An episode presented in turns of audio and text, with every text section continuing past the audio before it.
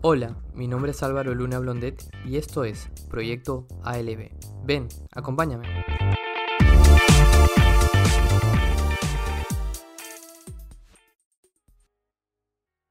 Hola, ¿qué tal? ¿Cómo están? Bienvenidos al episodio número 23 de Proyecto ALB, el podcast de los martes. Eh, hoy día tenemos una invitada especial. Vamos a hablar de un tema de los que considero más importantes no solo actualmente, sino a lo largo del tiempo y mucha gente de repente no le hace tanto caso y eso es lo que a mí me preocupó y me motivó a contactarme con ella y buenamente agradeció, eh, perdón, accedió a, este, a esta entrevista por lo que estoy bastante agradecido. Ella es Mariela Linares y... Em, quiero que ella se presente porque no soy bueno para dominar los temas eh, más que los temas, los términos médicos. Así que, Mariela, gracias por estar acá. Cuéntanos eh, qué haces y toda la introducción que tú consideres correspondiente para este tema. Hola, mucho gusto. Más bien, muchas gracias en primer lugar por haberme invitado. Eh, bueno, yo soy médico, eh, he estudiado siete años en la UPC, medicina. Luego hice un año de SERUMS, que es el servicio rural, y eh, actualmente estoy haciendo la especialidad en psiquiatría por la, la, Universidad de San Marcos en el Hospital Hermilio Valdizán. Perfecto, perfecto esto de, estudiar psiquiatría, y, este es el tema de hoy, ¿no? Eh, si es que cuando uno necesita un psiquiatra, ¿de qué se trata la psiquiatría? ¿Cuáles son las diferencias versus, por ejemplo, la psicología, que, va a ser más o menos uno de los primeros temas que vamos a abordar?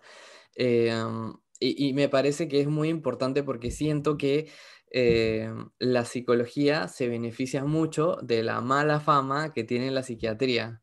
Este, es como cuando conversando con amigos, conversando con, con, familia, les digo, oye, ¿no se han dado cuenta de que la psicología está, no, no diría que eh, sobrevalorada, porque sí tiene un valor, pero siento que es porque tiene una mucho mejor imagen que la psiquiatría, porque siempre la vemos, por ejemplo, con Joker, con Harley Quinn, siempre en el cine nos los ponen en la isla siniestra, en las, los blockbusters suelen ser de gente que está mal mentalmente, nos llama muchísimo la atención y es porque la psiquiatría falló y la psiquiatría es quien los trata. Entonces, para mí siempre ha sido, wow, no creo que sea tan así, en verdad. Este, además, te cuento que mi mamá eh, es asistente social, pero trabajó muchos años en salud mental, entonces siempre eh, me dice, oye, no, no, es tan así. Es más, cuando fui a ver fuimos eh, mi enamorada y mi mamá, fuimos los tres a ver Joker, este, me dijo, oye, en verdad lo están exagerando, pero, o sea, nadie hasta esos límites, obvio, está, está bien porque es un personaje de cine, pero estas cosas son cosas que se ven, son trastornos reales. Este, entonces dije, ok, sí, estaría bien eh, contactarme con alguien y bueno, eh, me pareció que tú eres la persona indicada. Además de que tienes una página en Instagram que tiene, es bastante simple, bastante amigable, este, para tocar temas de los que no se tocan mucho, ¿no? Em, ¿qué, ¿qué, opinas de todo lo que he dicho, que es un montón? Eh, bueno, sí, me animé hace poco a abrir ese espacio en Instagram porque uno para llegar a la población juvenil y a los no tan chicos y a los no tan mayores principalmente, porque hay mucho estigma alrededor. El Instagram es una herramienta y una plataforma que las, lo solemos utilizar los jóvenes. Eh, y algo importante de la parte médica y principalmente de la psiquiatría es el tema de la promoción y la prevención de la salud. ¿no? Mucho nos enfocamos en que los psiquiatras son los pastilleros, los que dan la medicación, pero así como todas las, eh, las demás eh, especialidades de medicina, también tenemos una parte que es preventiva. Entonces, eh, hay que darle mucha importancia a eso. ¿Y cómo podemos prevenir y promocionar? Dando información. Y como hay mucho estima alrededor, que tú lo has dicho muy bien, creo que el dar herramientas, el dar información, el poder llegar a las personas de manera un poco más accesible, puede hacer que este estigma baje, ¿no? Esperemos. Ese es el, mi objetivo principal con, con esta página en Instagram. Y sí, pues este, somos mal vistos, ¿no? Definitivamente, estoy totalmente de acuerdo. Incluso a mí me ha pasado anteriormente, cuando estuve pasando por un momento difícil, eh, lo primero que se me vino, después de mucho pensarlo, obviamente, fue, bueno, voy al psicólogo, porque al psiquiatra ni fregando, eh, ya el psiquiatra es cuando estás para, para morirte, cuando ya no puedes más, ¿no? Solo para los locos. Y ese es un estigma que tenemos todos, incluso en mi familia, que muchos son médicos, también tienen este tipo de pensamiento. Entonces, yo creo que con información y brindando las herramientas necesarias vamos a poder educar a las personas, que es algo importante en nuestra labor como médicos, y eh, vamos a poder disminuir el estigma, ojalá. Ojalá, ojalá, porque como te comentaba antes de grabar, yo te digo, en algún momento de mi vida yo sentí que estaba realmente con depresión, o sea, no estaba triste, no estaba, estaba en un, en un, en un espacio en el que yo solo me despertaba, comía, hacía mis cosas y me dormía y, y, fue prolongado por, por, un periodo de tiempo, fue hace muchos años igual, pero en verdad no te entiendo, te entiendo perfectamente. y es algo muy común que pasa, le puede pasar a todas las personas. Sí, sí, siento que sí, o sea, sí habían pasado algunas cosas, pero realmente como que no encontraba real motivación, tipo, no, me sentía como fuera de mi cuerpo, ¿me entiendes? Como en automático. Este, no es, y no lo digo en el sentido de, ok, tienes una rutina, no, no, no, era como, eh, era, no, no sé, no encontraba motivación como para estar ahí. Hasta que repentinamente pasaron un par de cosas y pum, pude salir. Cosa que para mí es como un éxito, pero sé cuánta gente no tiene esas, como esa suerte. De repente lo mío fue muy leve. Y estoy seguro que, por ejemplo, en ese momento, si hubiera ido un psiquiatra, mm, este, creo que lo hubiera resuelto mucho más rápido. No sé. O, o de repente mejor, man no sé. Pero creo que hubiera sido lo correcto y por no tener idea, este, no, nunca lo hice y sé que mucha gente lo podría necesitar porque creo que no solo la depresión, porque sé que ahorita se está haciendo mucho énfasis en eso, pero hay otras cosas que también necesitan atención y que a veces le pasan a la gente y simplemente lo ignoran. Y pasan los años y las cosas no se hacen nunca, si no las tratas se hacen más suaves, siempre se hacen peores. Este, entonces más o menos va por ahí. Pero bueno, entremos a materia. Este, quiero hacerte algunas preguntas eh, y esta es muy importante. Me imagino que esta es la que la mayoría de gente le interesa este, entender sobre todo, y a mí también, ¿no? ¿Cuáles son las principales diferencias entre un psiquiatra y un psicólogo? Ya, los dos son profesionales de la salud mental. ¿okay? El psiquiatra, como te explicaba más o menos el recorrido, es, estudia siete años de medicina, luego hace acá, si, hace la especialidad acá, como fue mi caso, eh, hago un año de servicio rural, que es el CERUMS, donde puedes ir a provincia o algunas partes, o a partes alejadas, zonas de pobreza o de extrema pobreza. Y luego eh, das un examen para aplicar a la especialidad. Y así como puedes elegir psiquiatría, puedes elegir, este, no sé, dermatología, cirugía, ginecología, neumología, la parte de emergencias, eh, de UCI, ¿no? Son tres años más, es como si fuera un posgrado. Claro. Y por otro lado, el psicólogo es una persona que estudia los cinco años en la universidad y puede dedicarse a diferentes áreas, ya sea a la parte educativa, a la parte de recursos humanos, a la parte empresarial o también a la parte clínica, ¿no? Y ahí es donde a veces se solapa un poco eh, el ámbito de acción, por decirlo de alguna manera. Algunos definen, por ejemplo, que la psicología es eh, el estudio del comportamiento y la psiquiatría abarca un poco más, no solamente es el comportamiento, sino también el estudio de las relaciones humanas, cómo nos relacionamos con los demás. Entonces, eh, como que abarca un poquito más de, la psiquiatría, del, perdón, de la psicología, porque no solo es la parte del comportamiento, ¿no? ¿Y qué es lo que pasa? Eh, un psicólogo que se dedica a la parte clínica, es decir, que puede formarse, por ejemplo, como psicoterapeuta, que es la persona que eh, va, te escucha, te puede orientar, te puede eh, enseñar algunas herramientas para que lides con algunos problemas que tal vez necesites. Eh, también esa parte de la psicoterapia lo puede hacer el psiquiatra. Por eso es que muchas veces se suele solapar. Y también algunas enfermedades o algunos eh, trastornos o cuadros mentales pueden ser vistos por los dos, porque no necesariamente, y creo que eso es algo que lo podemos abordar ahora en el programa, no todo es medicación. Muchas veces solamente con psicoterapia las cosas van bien. Y esta psicoterapia se puede hacer no solamente con un psicólogo, sino también con un psiquiatra. Entonces, por eso a veces hay esta confusión. Claro, claro, claro. Ok, ok. Sí, sí, sí. Entonces, eh, pero el gran plus entonces de los psiquiatras es que abarcan muchos de los temas de la psicología clínica. No, no me imagino que no todos, pero muchos. Y también van un poquito más allá con el tema de ya ver temas de medicación, eh, cuando los trastornos llegan a, otro nivel, a identificar un trastorno de repente, o sea, tienen esta capacidad y ven un poco también el tema de la química cerebral o, no. Entiendo que sí, ¿no? Claro, Claro, porque justamente los fármacos, bueno, los psicofármacos, que son los medicamentos que actúan a nivel del sistema nervioso, lo que hacen es eh, justamente hacer un balance o restituir ese equilibrio que antes se había perdido cuando podemos estar pasando por un cuadro ya sea de depresión o de ansiedad, de pánico, ¿no? O, problemas tal vez un poco más severos como la esquizofrenia o un trastorno bipolar.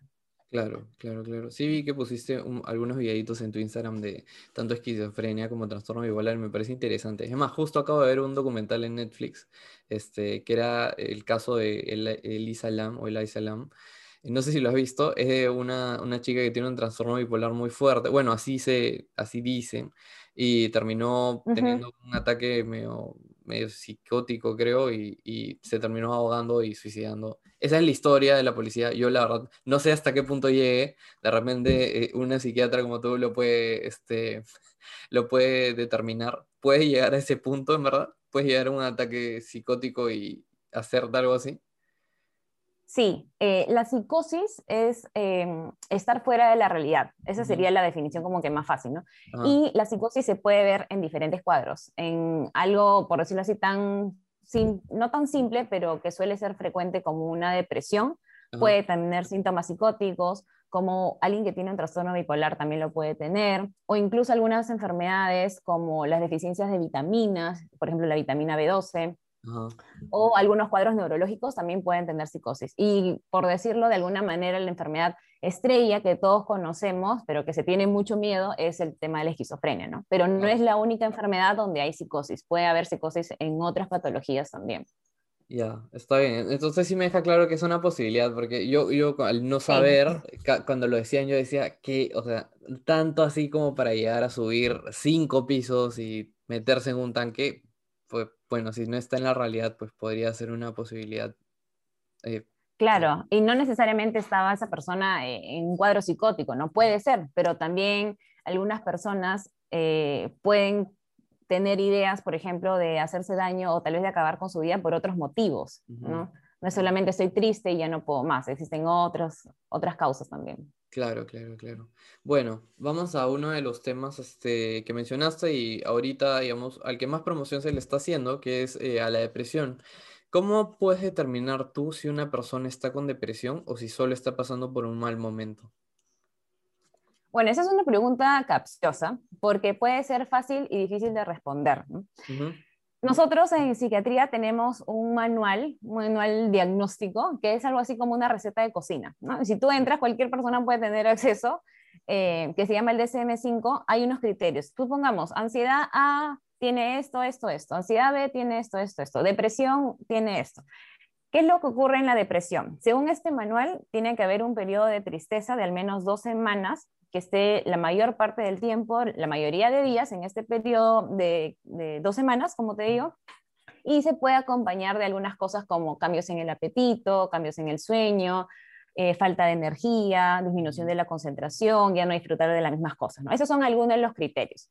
Entonces, si nosotros nos basamos en eso y como te digo, como si fuera una receta de cocina, yo te digo, este, Álvaro, mira, tú estás teniendo eh, esto, esto, esto, depresión. Ok, tienes que hacer esto, tienes que tomar esto.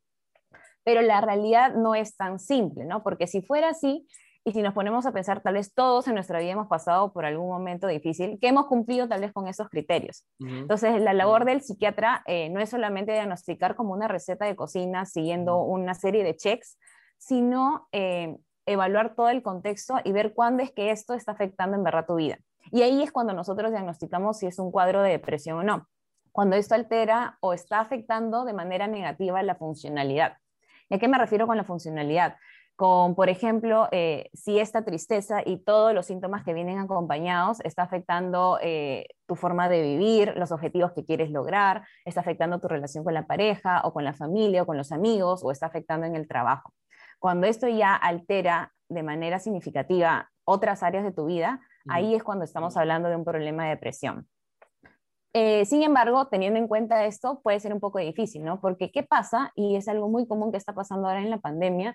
eh, supongamos que un familiar mío fallece, ¿no? Yo voy a tener mucha tristeza, puedo estar llorando, voy a cumplir todos los criterios. Entonces, ahí, ¿cuál es el límite entre si es una depresión o estoy pasando por un duelo o luego este duelo no se resuelve? Entonces, hay que tener en cuenta todo el contexto y muchas otras cosas para definir si estamos pasando por un cuadro de depresión o no. Por eso te decía que la pregunta puede ser capciosa, ¿no?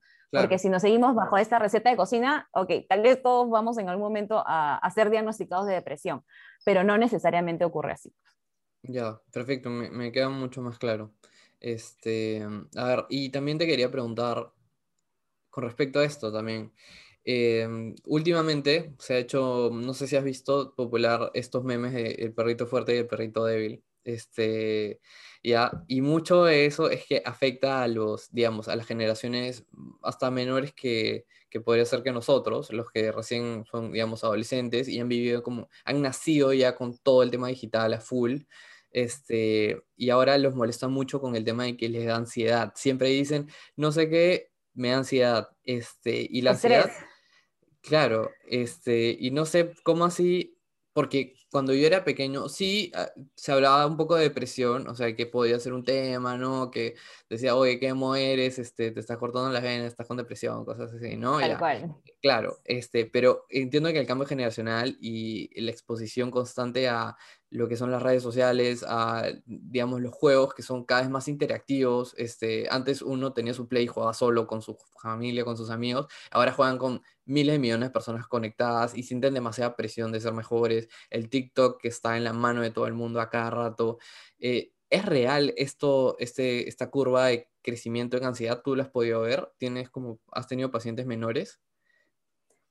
Sí, incluso eh, ahora, por ejemplo, que yo estoy rotando en el área de niños y adolescentes, se ve con más frecuencia que personas de esta edad, o sea, personas menores, están teniendo, por ejemplo, ataques de pánico, que era algo que solamente se veía en los adultos. Entonces, sí, tendrá que ver eh, el modo de crianza, tendrá que ver el, impacto increíble de la tecnología o el hecho de la globalización. Puede ser, ¿no? Puede ser un conjunto de varias cosas. Eh, puede ser que también anteriormente había, solo que no se divulgaba mucho y había, mm, bueno, como que si eres, este, si estás ansioso, bueno, pues tranquilízate un poco y nada más, ¿no? Y tal vez ahora hay más herramientas como para poder abordar estos temas. Pero sí, sí se ha visto un incremento. Sí, o sea, es algo que, tipo, lo escuché en alguna vez, pero después lo me puse a interiorizarlo y dije, ok, sí, debe ser difícil que desde tan chiquito estés tan expuesto a, a comentarios, a me gustas, a corazones, a no corazones, a, que alguien te diga algo, a que si quieres jugar, en, no sé, en la computadora o, jugar FIFA o lo que sea en el Play, que alguien te, o sea, esté jugando con un pata de 25 años y te diga, oye, este, tú tienes 13 y te diga, oye, eres una basura, eres malísimo, que no sé qué, obviamente te va a destrozar y, y me parece demasiado complicado para una persona de esa edad que esté en un momento tan fluctuante y tan de, descubrirse que alguien le diga que es malísimo, que es una basura. Obviamente la genera ansiedad sin considerar que el pato tiene el doble de su vida, ¿me entiendes? O sea, está jugando, tienes tres, está jugando 1.26, él ha, vivido el doble que tú, ¿me entiendes? Te ha tenido como lo que pasa, es, claro, claro, lo que pasa es que estas plataformas eh, generan algo así como una especie de escudo, ¿no? Entonces la persona que está detrás se siente respaldada, de cierta manera protegida y lanza todos los comentarios habidos y por haber, algunos recontra hirientes y en mala onda definitivamente, y no sabe quién está detrás, ¿no? Que puede, como tú mismo dices, ser un niño que tal vez tiene la autoestima baja o tiene problemas en, en la casa o está pasando por un momento difícil y que le aborden con eso, pucha, qué difícil, ¿no? Está empeorando aún más la situación. Y lo otro es que estas eh, plataformas eh, justamente por el enganche que tienen y por eso muchos nos podemos enviciar, es que tiene este sistema de recompensa rápido y fácil, ¿no? Entonces, yo pongo algo, corazoncito, yo pongo algo, alguien comentó, yo pongo algo, alguien me mandó un, este, un DM. Entonces, eso eh, es una respuesta de recompensa. Y esa recompensa, ¿qué es lo que hace? Como una recompensa, como siempre, en toda la parte del comportamiento, lo que hace es que aumente la conducta. Entonces, si a mí me gustó ese like, me gustó ese corazón, me gustó ese comentario, voy a hacer otra, eh, de nuevo otra cosa para que nuevamente reciba lo mismo, ¿no? Y la gente se sigue enganchando. Sí, la, psicología detrás de todo eso, eh, bueno, no, sé, es que, no sé cómo decirlo, siempre veo la psicología de, pero no sé si se podría decir la psiquiatría de o la reacción psicológica de, no, no sé, porque también como te digo, la psicología está demasiado brandeada, todo, este, todo es psicología, y a veces digo, ¿qué tanto? Porque siento que es un química, química cerebral. Claro, tal vez el comportamiento o el aprendizaje, podríamos decirlo, ¿no? Este, o la forma de ver las cosas detrás de, para no irnos a ningún lado. Claro, claro. Es que, no sé, siento que tengo que aprender bien eso porque siempre es bueno expresarse con propiedad en algunas cosas. Este, porque yo no sé, real, no creo, según lo que me has dicho, que la psicología vea como que estos temas de química cerebral y ahí es donde está pasando las cosas.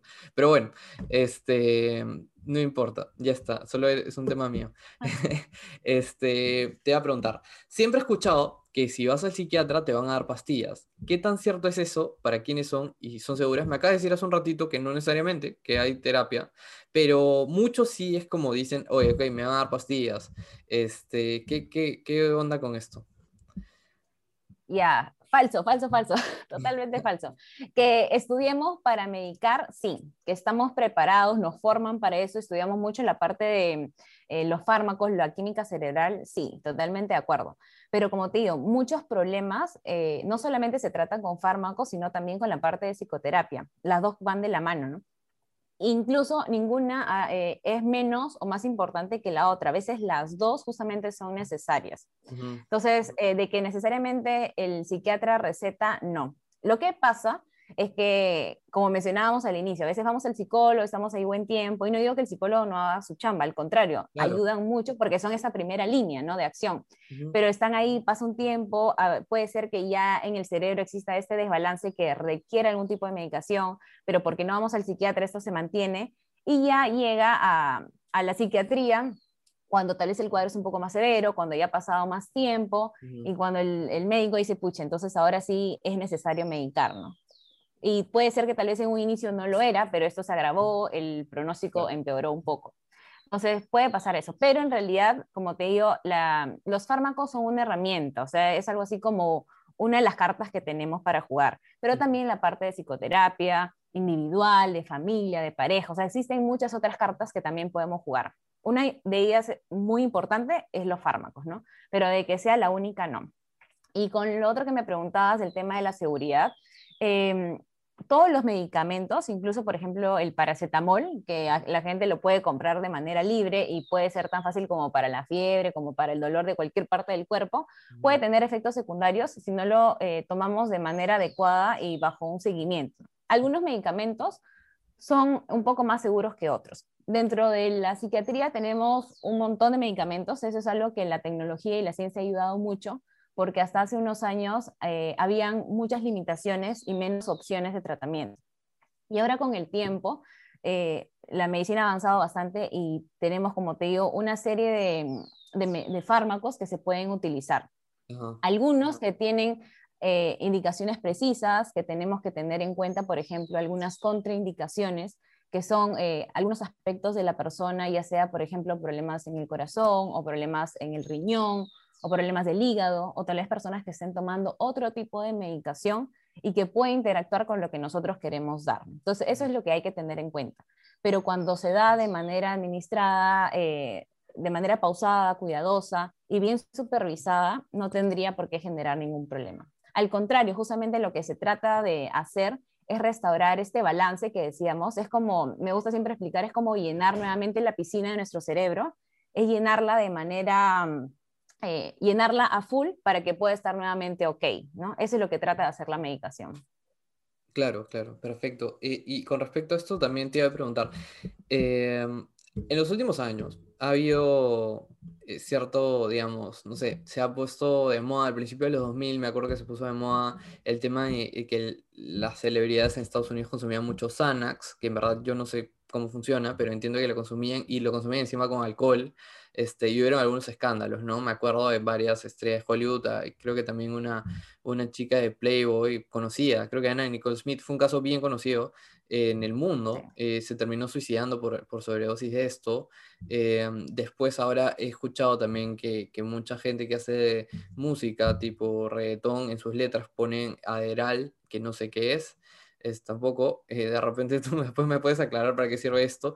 Y entiendo que esta, estos temas psicológicos van cambiando, además de que también he visto en series que, eh, por ejemplo, creo que, no me acuerdo si era en Suits, que es una serie de abogados, este, no me acuerdo si era en esa o en cuál, que había gente que consumía pastillas para tener ultra concentración. ¿Y, qué tan cierto es eso? También lo vi en South Park en algún episodio que se metían pastillas y estaban como full, full, full concentración y conseguían buenísimas notas. Y también he visto, no sé si has visto la película Limitless o Sin Límites de Bradley Cooper, que toma una pastilla que se llama, es mentira, ¿no? Que se llama NZT y que hace que su cerebro funcione al 100%. Y después vi que el cerebro siempre funciona al 100%, solo que hay gente que lo usa más que otros.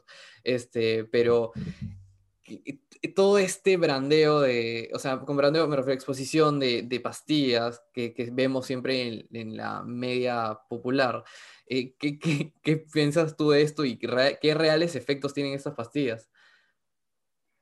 Eh, bueno, tal cual como le dice, sí, ocurre mucho, la gente a veces no lo dice, tiene a veces su guardadito y su por si acaso de pastillas para dormir, sus tranquilizantes, algo para el dolor también. Estos medicamentos que tú dices, como por ejemplo eh, el Sanas o el Adderall, son, el Adderall son nombres comerciales, o sea, de, una, de un laboratorio. El medicamento, o sea, el nombre genérico puede ser, por ejemplo, el Prazolam, eh, metilfenidato, eso es lo que utilizamos nosotros, y eh, el laboratorio puede ser de distintas marcas. Por eso se pueden conocer de diferentes formas, ¿no? Que pueden generar cierta dependencia, sí. Existe un grupo de medicamentos, como por ejemplo las benzodiazepinas, que son el alprazolam, el clonazepam, que pueden generar cierto riesgo de enganche, ¿no? Y estas pastillas, por ejemplo, también para la concentración, que existen y que se suelen utilizar para personas que justamente tienen un problema de un déficit de atención o hiperactividad, para ellas funciona bien, pero para que los que no la tienen, y quieren concentrarse más, y eso es algo que está pasando mucho en la población eh, juvenil o, mm, los que están en el college, por ejemplo, en Estados Unidos, ¿no? que toman las pastillas en época de exámenes para concentrarse y tener un mejor rendimiento. Y lo que pasa con este tipo de medicamentos es que hay cierto enganche y el cuerpo se adapta em, y de cierta manera cuando se quiere retirar, cuando ya la persona no quiere tomarlos, como que el cuerpo lo pide, ¿no? Puede haber incluso este es como un síndrome de abstinencia, exacto, que ocurre, por ejemplo, en personas que tienen problemas con el alcohol o con la marihuana, con la cocaína. Lo mismo ocurre con estos medicamentos. Entonces hay que tener mucho cuidado. Es cierto que en otras partes, como en Estados Unidos, la prescripción y la restricción para comprar es mucho más eh, severa, ¿no? En cambio acá, incluso, y hay que decirlo, de contrabando se puede conseguir, ¿no? ¿Y cuál es el, problema? Es que los efectos secundarios a corto y a largo plazo pueden ser muy perjudiciales. Incluso algunos pueden generar cierto grado de deterioro cognitivo, es decir, que las funciones mentales, ya sea para pensar, para razonar, para absorber problemas, se ve afectado a largo plazo por este tipo de medicamentos. Y más aún cuando los combinamos, por ejemplo, eh, en el caso que comentabas del SANAS con alcohol, que es algo que suele pasar, tal vez para bajar de la ansiedad, para que mm, esta sensación que a veces con el alcohol de desinhibición estés un poco más relajado, puede tener efectos muy perjudiciales. ¿Qué es lo que pasa? los dos, em, estas dos sustancias, ya sea el alcohol y el, el alprazolam, por ejemplo, lo que hacen es, nosotros decimos una cierta depresión respiratoria. ¿A qué me refiero con esto? Cuando tú respiras, ¿no? normalmente respiras entre 15 y 20 respiraciones por minuto. Eso es lo normal. Y tenemos un volumen que entra por nuestra nariz y sale por nuestra nariz. Cuando tomamos ese tipo de medicamentos, este patrón de respiración puede hacerse más lento. incluso eh, puede hacerse tan lento que la persona eh, llega a un coma o a la muerte. Entonces, combinar este tipo de sustancias es en verdad muy perjudicial y puede llegar a ser mortal. Claro, claro. Wow, sí, en verdad sí. Qué, qué complicado. Y no sé por qué le hacen tanta prensa si son temas que siento que deberían de ser tan como, no digo privados, pero es tan de uno, tan de uno, eh, no sé, no sé, a mí me... Claro, Y, y, algo que hay que tener en cuenta también es... Eh, ¿Por qué acá, por ejemplo, al menos en Perú, muchas eh, farmacias recetan recomienda y venden sin eh, una prescripción médica este tipo de pastillas, ¿no? Si tú vas a una farmacia y dices, oye, me está doliendo esto, o tengo problemas para dormir, te van a recetar unos cuantos el o, o clonazepam. Y hay que tener mucho cuidado porque no debería ser así, como te digo, puede interactuar y tener otros efectos secundarios. Sí, sí, sí, es más, alguna vez vi... Eh, yo no sé mucho, en verdad, de, de, estas cosas porque yo ni siquiera tomo paracetamol. O sea, yo como que si me duele la cabeza me, me echo a dormir un rato y ya está. Pero si es que el doctor me lo receta, ya pues ok. Este, pero de todas maneras te digo, alguna vez vi un meme este, de, donde decía, este, eh, no sé si alguna vez viste Los Reyes de la Colina, era una serie de dibujos hace, unos años, donde entra la mamá al cuarto y está el niño tirado y en el piso mirando hacia abajo y la mamá le pregunta, oye, ¿viste, las, la, ¿viste eh, las clonas o el clonazepam de, de la abuela y el alma del, del, pata está en el techo, ¿me entiendes? O sea, este, entonces yo digo, ¿qué, ¿qué tanta publicidad se le hace a estas cosas que deberían de ser tan como médicas, privadas, estrictas y, y reservadas, ¿no? Para la gente. A mí me acordé ahorita que Michael Jackson también murió por un tema de adicción a esto. ¿cierto? Claro, porque se le fue la mano. Bueno, existen muchas teorías alrededor de, su muerte. ¿no? La oficial. Pero una de esas, claro, es que uno de estos medicamentos, eh, que era, me parece, un analgésico, o sea, que ayuda para el olor, para dormir, para inducir el sueño, para sedar, había interactuado con otra de este tipo de pastillas, ¿no? Entonces, esa interacción hizo que justamente lo que te comentaba, esta depresión respiratoria y que llegara finalmente a la muerte. Claro, claro. Bueno, a ver, ahora tengo, en verdad te voy a encadenar las, las preguntas siguientes porque ya resolviste más o menos, ¿no? Una de esas era, eh, ¿qué opinas de la frase nueva del psiquiatra? Porque no estoy loco, o sea, ya más o menos la resolviste, este, pero sí, eh, algo mencionaste de, si es que sabemos que hay momentos en la vida que te pueden quebrar mentalmente, ¿no? Hay momentos que son durísimos eh, y que hay gente que se recupera antes que otros, ¿no? Eso es también algo que mencionaste más o menos superficialmente en algún momento. Em, pero ¿cómo podemos hacer para salir de ellos o tratar de encontrar la salida? ¿Qué consejos y sugerencias darías? Y en este caso, y te lo encadeno con otra de las preguntas que tenías planteadas, ¿cuándo debería llegar a ir a un psicólogo, a un psiquiatra? Primero debería ir el psicólogo y luego el psiquiatra, de repente, ¿en qué momento debería de, optar por ir a un psiquiatra? Y bueno, vamos con eso.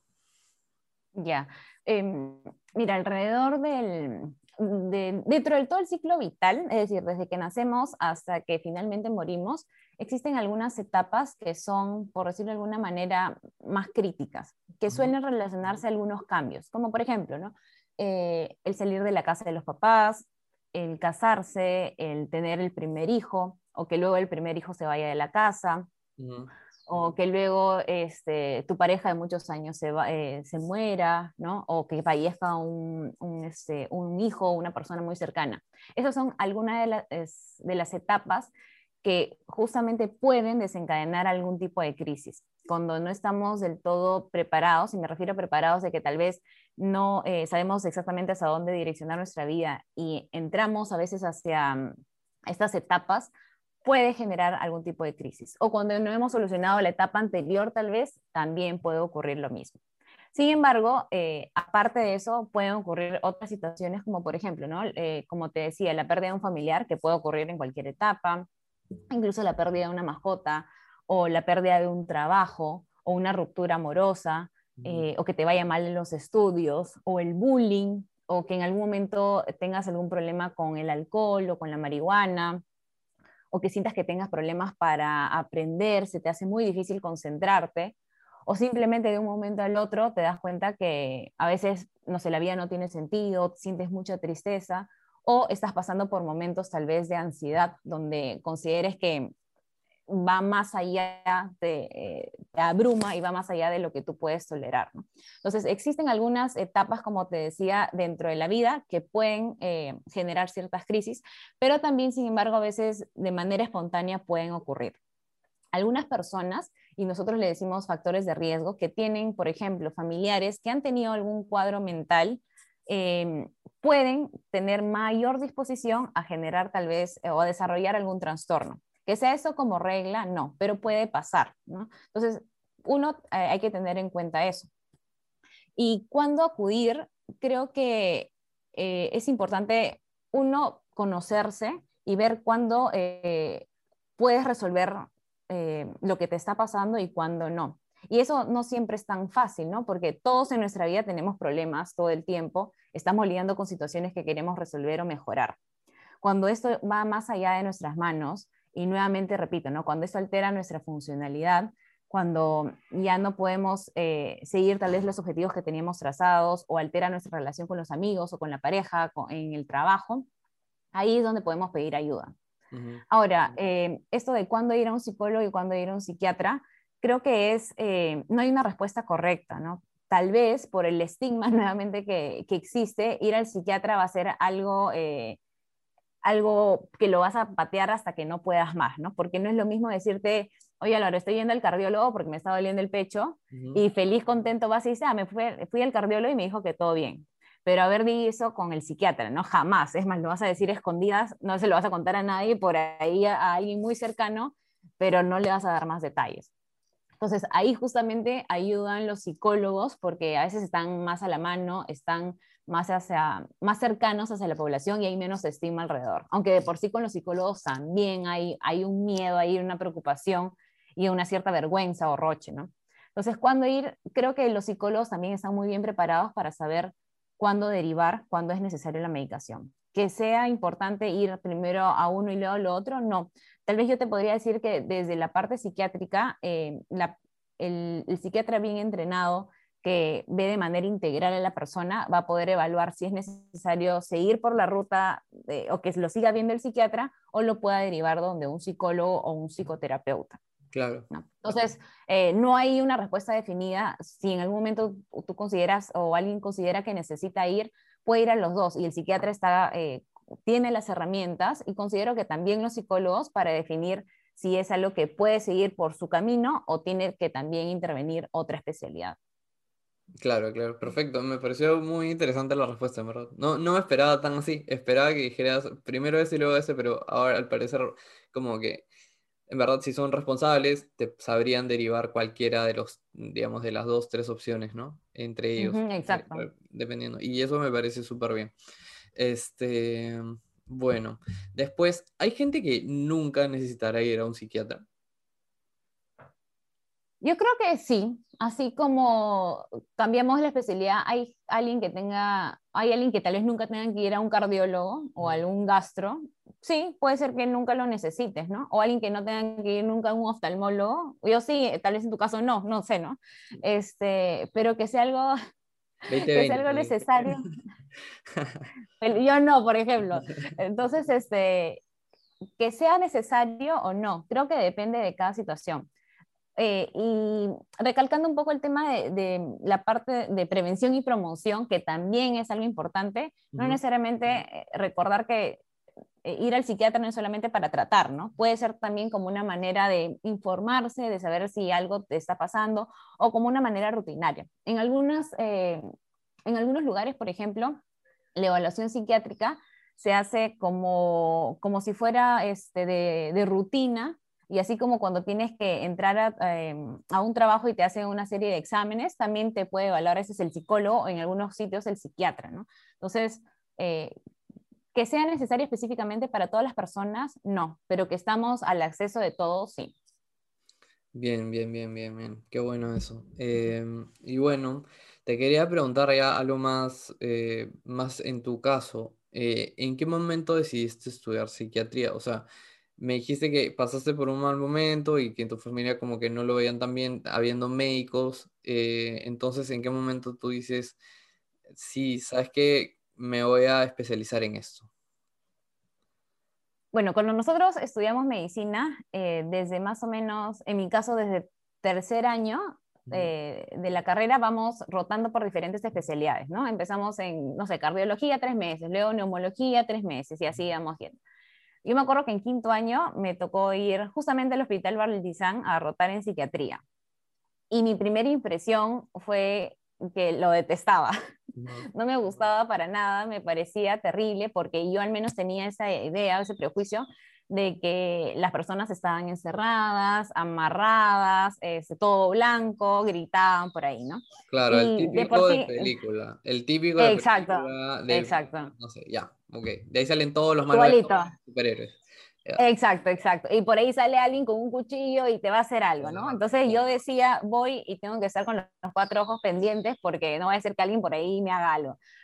Y cuando fui, fue una experiencia totalmente distinta, pero igual no me gustó. Es decir, y me costó mucho poder estudiar ese curso, me acuerdo, ¿no? Que duraba un ciclo. Luego, cuando estuve en otras especialidades, eh, también quería hacer de todo, ¿no? En un momento quise ser ginecóloga, en otro momento quise ser dermatóloga, en otro momento quise gastro, o sea, yo todo lo que estudiaba, bueno, casi todo me gustaba. Claro. Eh, eh, entonces, cuando postulé a la especialidad, tú postulas por una universidad y por una especialidad. Y la verdad es que eh, cada vez que estudiaba, porque es un año de preparación para poder dar el examen, eh, repasaba la lista de opciones que tenía y ninguna me llenaba del todo. Y cada vez que veía psiquiatría y cuando lo estudiaba, cuando lo repasaba y ya después de haber terminado la carrera, siempre me gustaba, me llamaba la atención, pero era algo que tenía mucho miedo, este, también decía que iban a pensar mis papás, eh, de estudiar tanto tiempo y ser psiquiatra, cuando por ejemplo ellos son de otras especialidades. Aparte, siempre dicen que los psiquiatras estamos medios locos, entonces, van, ¿qué van a decir también de mí?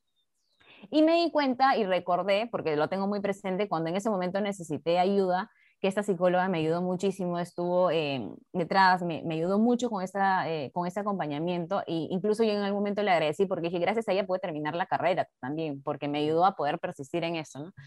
Y me di cuenta de lo importante que es eh, tener en cuenta la salud mental. ¿no? ¿no? No, voy a decir que estemos bien mentalmente, porque no sé si alguien puede estar 100% eh, bien mental. ¿no? Todo el mundo puede, todo el mundo tiene problemas, pasa por cosas difíciles y controlar eso es imposible, me parece. Pero sí al menos poder aceptar, reconocer y pedir ayuda cuando lo necesites. Entonces, dije, bueno, este, vamos con todo. Era, en verdad, cuando veía el nombre, como te digo, a veces en las noches repasaba toda la lista de especialidades a las que podía postular, ninguna me llamaba la atención, salvo psiquiatría, aunque las demás me gustaban mucho, ¿no? Y eh, finalmente decidí postulé, también con un cierto miedo, porque dije, bueno, supongamos que no ingreso o no me gusta, ok, me cambio, veo otra cosa, pero finalmente, no sé, el destino, el, lo que tenía que hacer se dio y la verdad es que me encanta y no me arrepiento para nada, ¿no? Creo que, mm, bueno, muy pocas personas son psiquiatras, eh, ojalá que esto cambie, que el estigma disminuya y que podamos eh, cambiar este chip, ¿no? Porque incluso en, en, el área, en el mundo médico hay mucho estigma alrededor. El psiquiatra es visto como que ah, el que ve a los locos, el que solo medica y nada más, ¿no? Ojalá que podamos cambiar eso. ¿Y hay una escasez de psiquiatras en el país? O sea, ¿realmente se necesitan muchos? Sí, hay una escasez en general de especialistas médicos eh, y también de psiquiatras, principalmente de psiquiatras. Más aún ahora con la pandemia que han, las personas que anteriormente estaban pasando por un problema mental, tal vez se ha agravado la situación y personas que tal vez no tenían eh, ningún problema han desarrollado alguno a raíz de la pandemia. Entonces, que es muy frecuente y que necesitamos más psiquiatras, sí, definitivamente. En realidad, a todos los profesionales de salud mental, ¿no? Se necesitan bastantes. Claro, claro. Bueno, de hecho, con lo de la pandemia yo, entiendo bastante porque, mira, yo no soy, yo soy una persona súper tranquila, como no, realmente nunca necesito salir, nunca necesito viajar, nunca necesito ir a la playa, ni nada por el estilo, que entiendo que son súper lujos, pero, ok, o sea, tengo la posibilidad de hacerlo muchas veces. Eh, pero de verdad que después de ya casi un año de no haber salido, pero para nada, lo más lejos que, que me he ido es, no sé, al Jockey Plaza al, a ver el autocinema, ¿me entiendes? Eh, no he salido, en mi familia todos han viajado, todos menos yo, este, y te juro que después de tanto tiempo, digo, en serio necesito aunque sea irme a la playa. En serio necesito, aunque, y no es que me guste, pero el tema es respirar otro aire, ya lo siento necesario porque sí, como que siento que me apremia mucho estar siempre en el home office, en el mismo lugar. E, e, no sé si es algo, no creo que sea nada grave, no siento que es algo normal, un año en el mismo sitio. Y, y me pongo pensar en la gente que vive en, yo vivo en una casa, entonces tengo muchas facilidades en ese, en ese, aspecto, ¿no? Pero la gente que no, ¿cómo debe? Debe ser complicado, debe ser bien complicado. O sea, yo trato de ponerme en su lugar y digo, imagina, imagínate vivir en un cuartito chiquito, en un lugar donde haya, ahorita que estamos en verano, extremo calor y tener que estar ahí porque no puedes estar en otro lado, porque no te ha, subido. Yo, pucha, esa gente definitivamente algo, algo no puede estar tranquila por, por una cuestión fisiológica y, ah, y después te lleva al, tema psicológico, ¿no? Y sí, pues la... Y agrégale a eso, y sorry que te interrumpa, agrégale esos problemas económicos que se hayan quedado sin chamba, que nuevamente la cuarentena los está afectando, o sea, y que se mueran sus seres queridos, o sea, es, algo, es una bomba, en verdad, lo que nos pasa. ¿no? Es demasiado, siento que es demasiado, y no, no sé si, si las mentes están preparadas para aguantarlo, siento que estamos siendo muy laxos, eh, o sea yo no digo que levanten la, la, la, cuarentena, sino más. No, obviamente tiene que tener un sustento, pero em, son muchas cosas y, y, de repente no estamos viendo el impacto ahorita, pero de repente en cinco años vamos a ver una población que debe estar mucho más, eh, no sé, sensible, irritable, como que no va se va a levantar ante cualquier cosa porque la carga que están teniendo ahorita, más el tema de la afectación en, en, los empleos, como tú dices, ver que toda la gente alrededor tuyo se mueve, está el riesgo constante, la precaria calidad de vida que, se ofrece, o sea, que se puede tener en el país, es, es, es una bomba, pero terrible. O sea, yo la verdad digo, qué suerte que tengo algunas cosas, qué suerte que tengo trabajo, qué suerte que tengo un montón de cosas. Eh, obviamente mucho es también mérito mío, pero he tenido oportunidades en la vida y las he podido aprovechar. Hay gente que no las tiene. Este, y eso definitivamente me puedo pensar, salud mental, ¿qué, ¿qué, necesario va a ser? O sea, si, yo digo, si alguien quiere estudiar salud mental ahorita, yo creo que es el momento, porque a cinco años no creo que le falte trabajo tampoco. Sí, definitivamente. Y también si nos vamos hacia los más chiquitos, por ejemplo, ¿cuáles son tus recuerdos del colegio? Compartir con tus amigos, ir al recreo, por ahí hacer chacota, ¿no? Irte, no sé, este, a las fiestas. Y eso todos los niños y los, los, adolescentes lo están perdiendo, no están viviendo esa oportunidad. Claro que hay que priorizar ahorita otras cosas como la salud física por el tema de la pandemia, pero esas experiencias de vida que se tienen en el colegio, en el barrio, con los amigos, es súper importante, te nutre mucho. Sí. Y eso se ha visto totalmente colapsado por la pandemia también me puse a pensar, a la gente que está en quinto de media no tiene fiesta de promoción, la gente que ingresa a la universidad no tiene un primer grupo de amigos, la claro. gente que, que, egresa, imagínate, yo recién pude hacer mi licenciatura en julio del año pasado y en mi facultad en particular, de todas las facultades del Perú, la mía, si no eres licenciado no te puedes graduar. Y yo no llevo ningún curso del 2017, o sea, imagínate, ya es 2021, ya tengo creo que casi tres años de experiencia laboral, este, y no me he podido graduar, ¿me entiendes? Y no me voy a poder graduar. Y es una cosa ya de locos, no, no entiendo la verdad. Pero bueno, este, así estamos. Así que sí son unas experiencias que, que se van perdiendo, ¿no? Este... Sí, a cada uno nos ha agarrado en situaciones imprevistas, ¿no? Y ahí seguimos remando como se pueda. A veces más rápido, a veces más lento. Sí, sí, sí. Pero bueno, este, ha sido un episodio muy divertido. Ya lo, lo vamos a cerrar para no hacerlo tan largo. Eh, si es que hay preguntas mayores, pueden dejarlas en los comentarios. Yo se las voy a trasladar, obviamente, a Mariela. Voy a dejar todas sus redes eh, de contacto. Y eh, muchísimas gracias por haber estado acá. De verdad que ha sido uno de los episodios en los que más he aprendido y más me he divertido. Este, espero que te haya gustado. Sí, qué bueno. Me alegro mucho. Gracias nuevamente por la invitación. me alegro que podamos llegar a más personas. El tema de la salud mental eh, es algo fundamental, como tú lo has dicho y como lo hemos eh, hablado en toda la entrevista, que afecta a todas las edades, eh, a todas las religiones, a todas las profesiones, a todas las clases sociales. Y esperemos que, aunque sea con este espacio pequeño, grande o el impacto que podamos tener, podamos llegar a más personas y que puedan sentirse de alguna forma acompañadas, ¿no? Y nosotros sabemos, porque todos creo hemos pasado por situaciones difíciles, que a veces sentimos que no hay nada que hacer, no hay posibilidades, no podemos salir a veces de ese hoyo. Y solo quisiera decir eso, ¿no? Que sí se puede, sí se puede, y no es necesariamente porque tú no puedas o por falta de voluntad, sino que existen profesionales que están a disposición para poder ayudar y poder salir de esa situación tan difícil. Sí, sí, toda la razón.